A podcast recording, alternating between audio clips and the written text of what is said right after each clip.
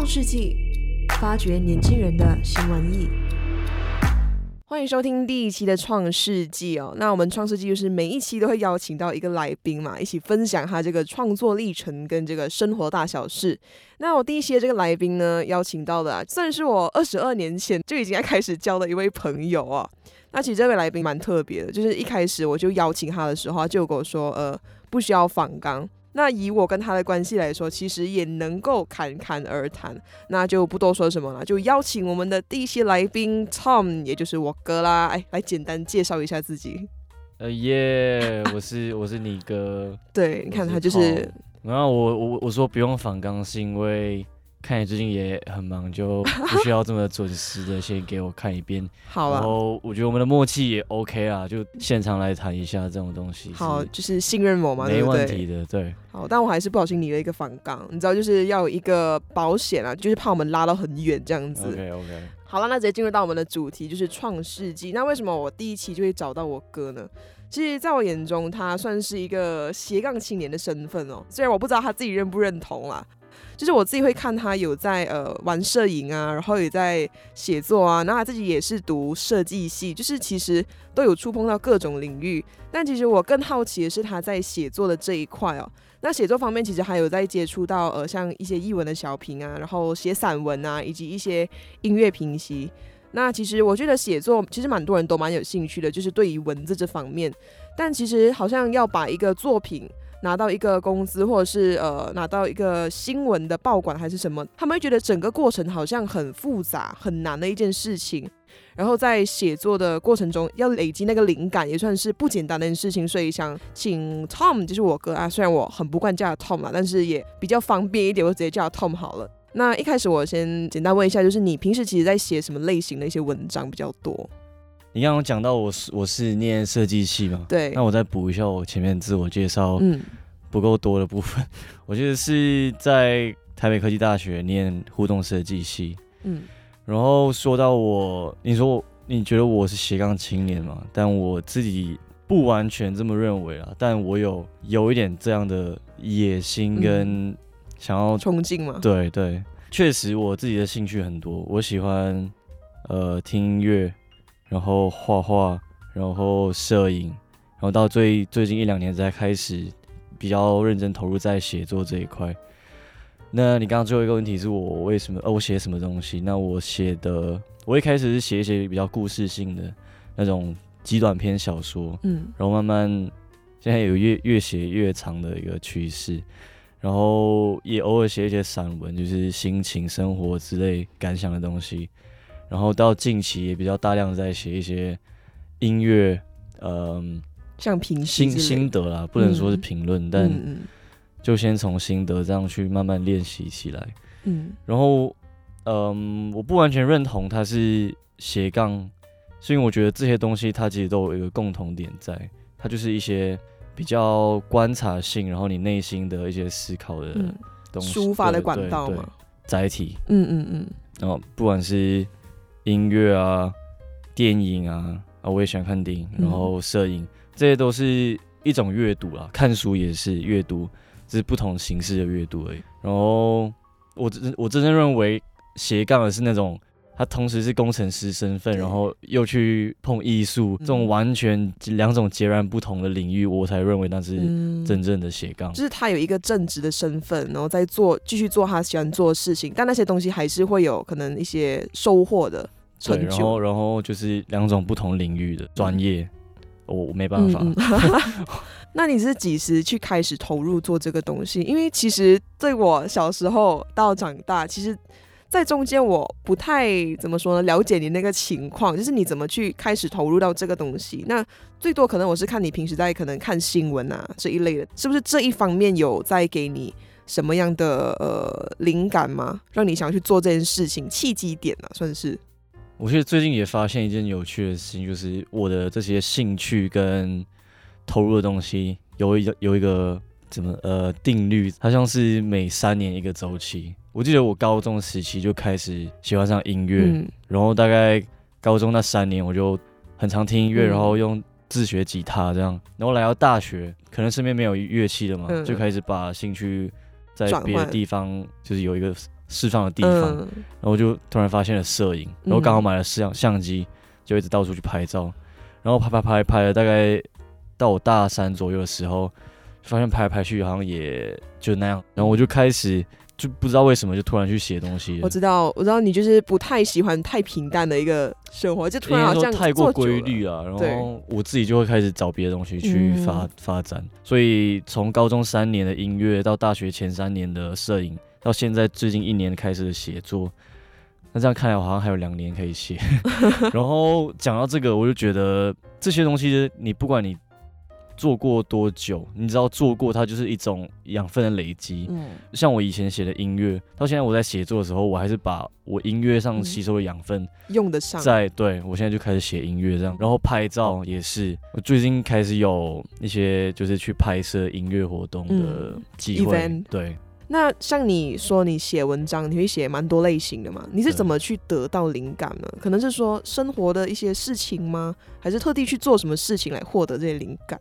写作绝大部分必须是从我个人认为啊，必须是从你生活的经验或观察任何任何经历去延伸出来的。尤其像散文或音乐这一类，就是必须是你平常都在做的事情，然后你突然想要怎么去。整理出来，你才会去有那个写的动机。但小说某一部分也是你生活的投射啊，或是你想要从你的生活当中去创造另一种生活，其实就是生活的镜子。虽然有很多虚构的部分，但它还是呃某些部分是从现实中过来的，所以确实就是生活中活得比较多元，嗯嗯，就就会有很多东西。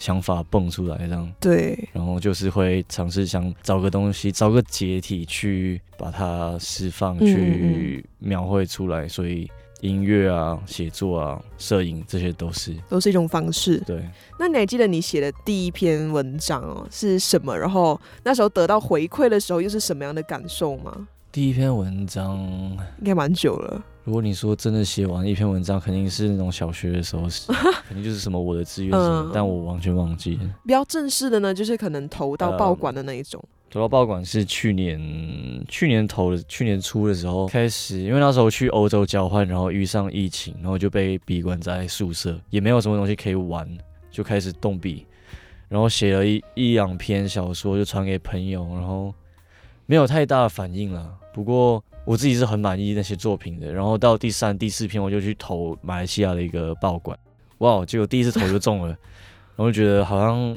有受到肯定这样，然后之后就继续这样写下去。然后那时候写的其实是有一点呃社会议题的投射在里面，所以。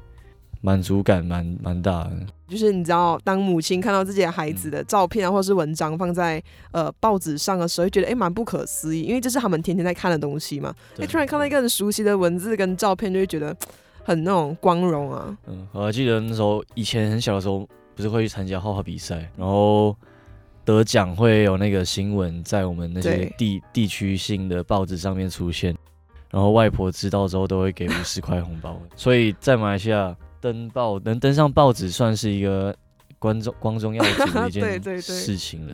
对，对，对，对，没错。而且我妈妈很特别，她也会把这些报章啊，把它就是剪下来，所以甚至到我们这个年龄，我们能看回以前我们的一些比较光荣的时刻，哦。所以这也是蛮不错的一个记录的方式。那你在做一个作品的时候，大概会花多长的时间？嗯，那就要看作品的形式。写作的话。很不固定，就看、嗯、看那个故事，我想要写到怎么样。啊，你比较会偏向就是一次过写完吗？还是分次进行？我会一次，第一次肯定是先把整个架构，嗯，开始到结尾，让哦很跳跃式的把那些点列出来，然后之后有灵感的时候在中间去补上来。然后写音乐的话，通常两三个小时就可以写完。一篇还不错的整张专辑的这种分析，因为它就是很具体的东西嘛，它就已经有这个东西给你了。对对，通常会在做这些作品的时候，你会比较有适合自己的一些呃，怎么说呢，环境或状态下进行嘛？就是可能不喜欢太紧绷啊，还是喜欢比较 chill 一点，放音乐啊，然后穿着很居家的那种样子啊。嗯、我必须要很安静，然后我也没办法像那种文人，嗯、也不是所有文人，就很多会。就是听说他们是去什么咖啡馆，嗯、然后我觉得没办法，我一定会分心，嗯、因为我是一个很喜欢观察的人，然后又喜欢摄影，我就会一直去呃偷看、偷听别人那些举动，就完全会分心啊，没办法专注在自己的写作上。我必须是一个在我自己房间里面最理想的状态啊，没有人打扰的状态下去想这些故事。我在看朋友写过，像说他说村上，他怀疑村上春树写小说的时候也不会听音乐，虽然他的作品里面很常会出现。爵士啊，古典音乐这种很多他自己平常听的东西，嗯、但我我也相信他写作的时候是不受音乐的干扰，因为你喜欢音乐的人，你听音乐的时候你会去专注在音乐，可是如果你要写作，你不可能在播音乐，嗯、一个是你一定会被音乐分心，第二个是你。你播那个音乐，结果你在写作，我觉得那个对音乐有点不尊重。这个我最近也蛮有感的。对啊，就你认真要做件事情的时候，你真的不能听音乐，而且你会突然觉得，就算是喜欢的歌曲，你会觉得很吵。对对，就是无法专注。我甚至因为有一些朋友会说会放那种背景音乐，嗯、那种 B 呃家具音乐，但我好像也不太能够，只要有音符。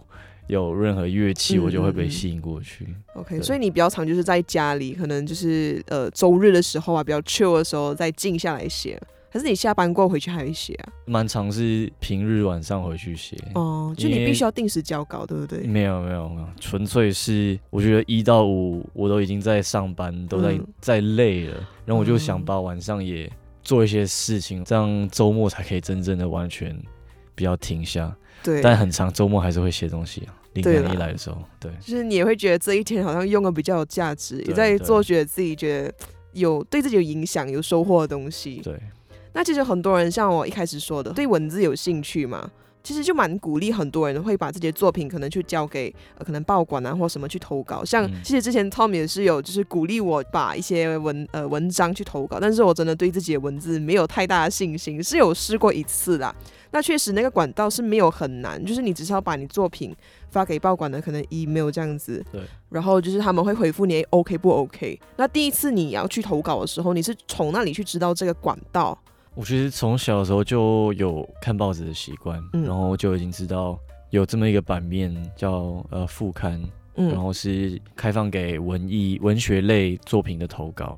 但以前没在碰文学，直到最近开始在写之后，发现哎，我以前一直在关注的这个版面，嗯，好像可以去试试看。然后投中了之后，就觉得哇，我在我以前小时候一直看的一个。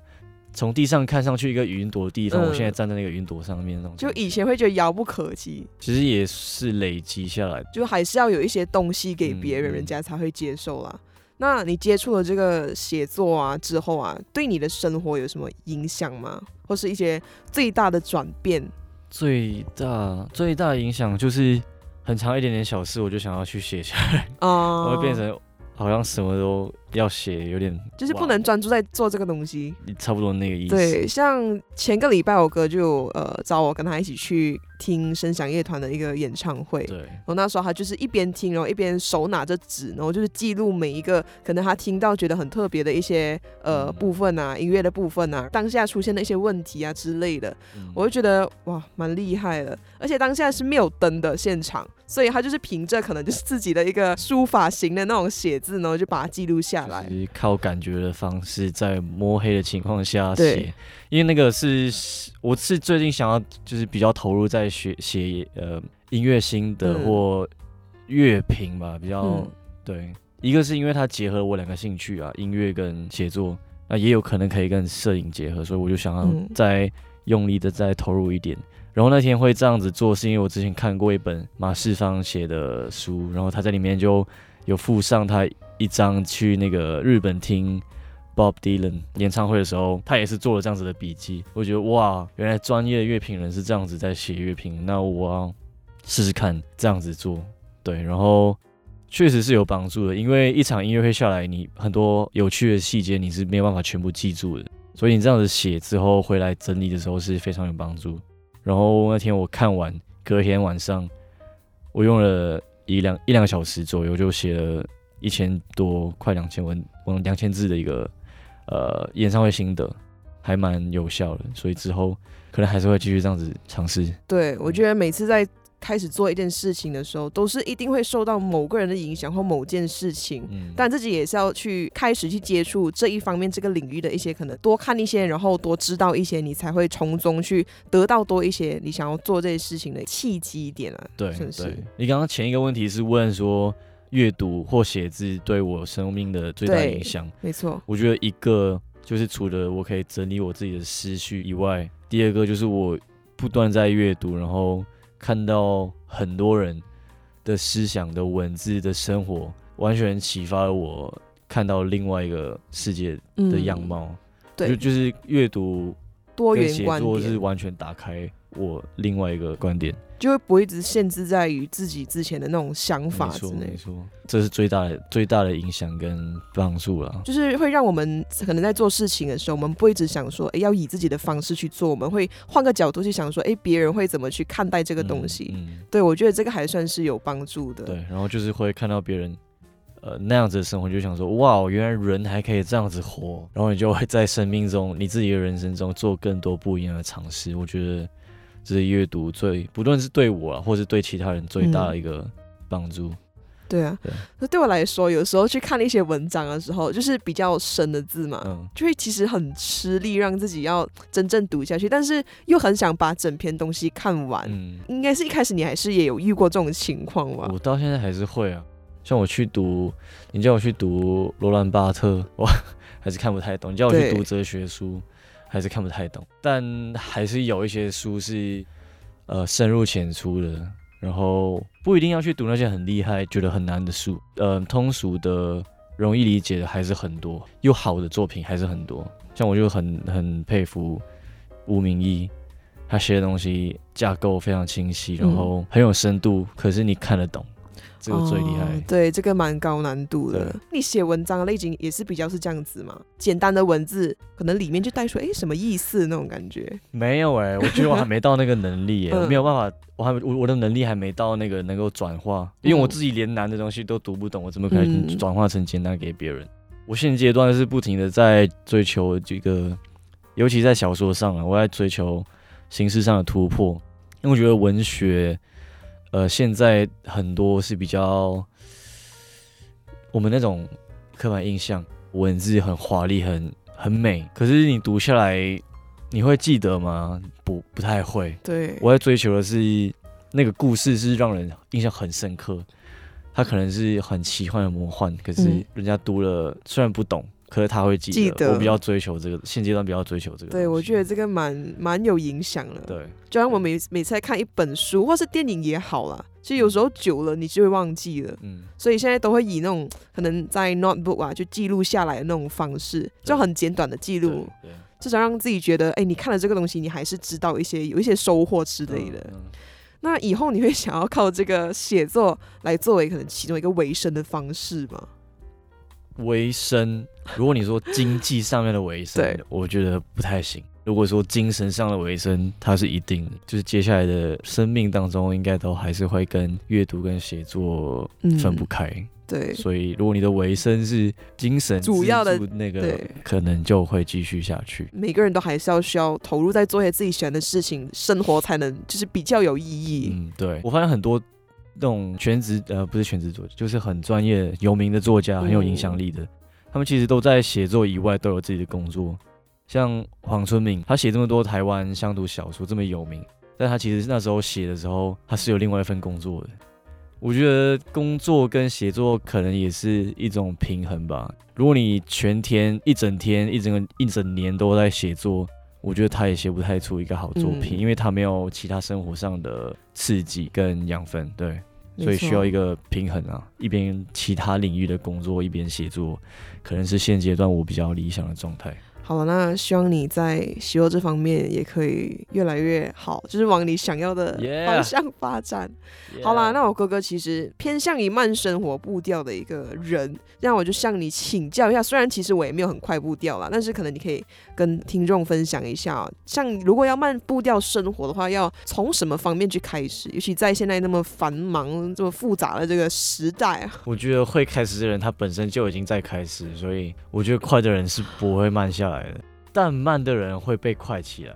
嗯，我意思是，过慢生活的人，他本身就存在那种比较不被社会的速度拉着走的人。嗯我可能就是其中一个了。就是我虽然有感觉到，就是年纪越大，你越投入在社会的时候，你会被社整个台北的节奏牵着走。但是我还是会有一种，哎、欸，我要扯回来，我要留一点自己的空间。嗯、但如果你是那种急性子，然后你本身就做事是很讲讲求效率的不管我怎么说，你也不会慢下来的。没错，对。而且像我们这种，我自己有认为我自己也是啦，可能身边朋友也觉得我是，就是我们都是比较慢步调人。当我们跟一个急性子的人在处事的时候，嗯、其实会怎么说呢？你很想叫他慢下来那种感觉，但是啊、呃，你又懒惰跟他说出口，因为你就觉得他不会去改。然后其实当下你会觉得，就是怎么说，有点心累的感觉，嗯、就是两个人很不同的个性相处起来就有点冲突。但其实也没有必要去改，就是个人生活节奏的选择，嗯、改过来他也不会开心，也我也不会开心。我看到他改的这么痛苦，我也不会开心。没错，可是像你在接触那么多东西，你又工作，然后又接触摄影啊，然后现在你毕业专题嘛，嗯，那么多东西，那你要怎么慢下来？呃，这些东西上是没办法慢，那我就会转换成我心态上面的慢，我就顺其自然去应对，什么时间到了就去做什么。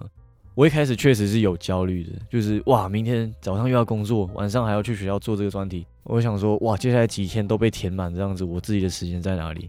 但之后就觉得说，不要去这样想，好像心里会比较难受。嗯，你你这样想，你还是要去做啊。不这样想，心情比较好受的话，那就不再想这么多。反而在这些你不这么想的时候，反而在做这些事情之间，你还会有其他。有我有时候会突然就哎、欸、有写作灵感萌生，对，那就会虽然在这么忙的时间，我还是可以有一些灵感。我觉得、嗯、哇，这样子的心态在过这样的生活好像还不错、嗯。而且我觉得慢生活人好像可能都会有一个固定在做这东西，就每个礼拜他都会让自己说，哎、欸，这个时间我一定要做这个东西。就是、啊、就算再忙也好，你有什么东西是觉得每个礼拜都一定要固定在做的吗？肯定有，而且是好几样。如果说做最多的话，每天都在做就是听音乐，每天都在找。对，我觉得真的很需要。对，我觉得音乐真的是算精神来源的。不管是你很累的时候，嗯、或是你很焦虑的时候，你开心也好，你都觉得音乐能够抒发你的心情。嗯、对，我有一次上一个音乐学校通识音乐课，嗯、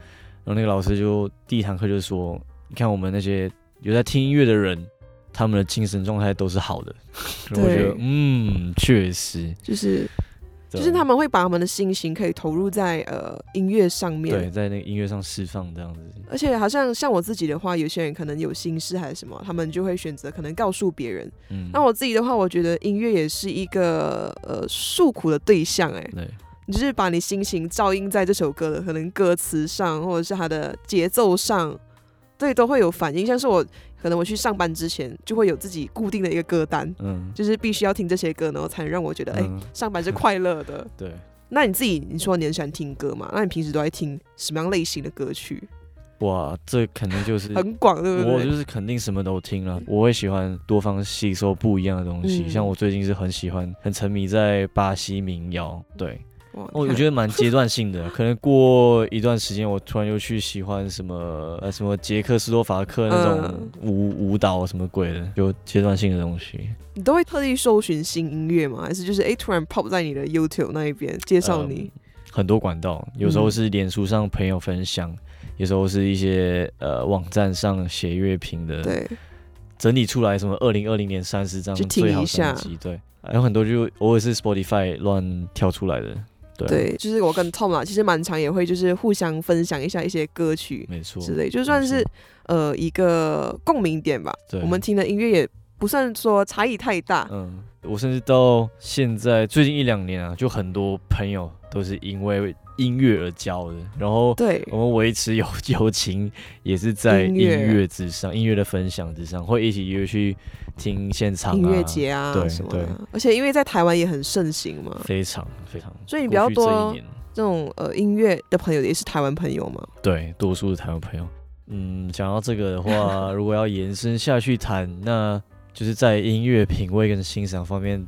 马来西亚跟台湾差异很大，对不对？对，尤其是包容跟接受度这个、嗯、这个方面，嗯、对，音乐那个、可以开一个节目来谈。好啊，没有问题啊。既然既然差不多已经这样要求了，我们就看在哪 哪一期了，然后再邀请一起来聊一聊。我觉得音乐也是蛮多东西可以聊的。嗯好了，那今天节目就差不多到这里了，也谢谢 Tom 来跟我们分享那么多。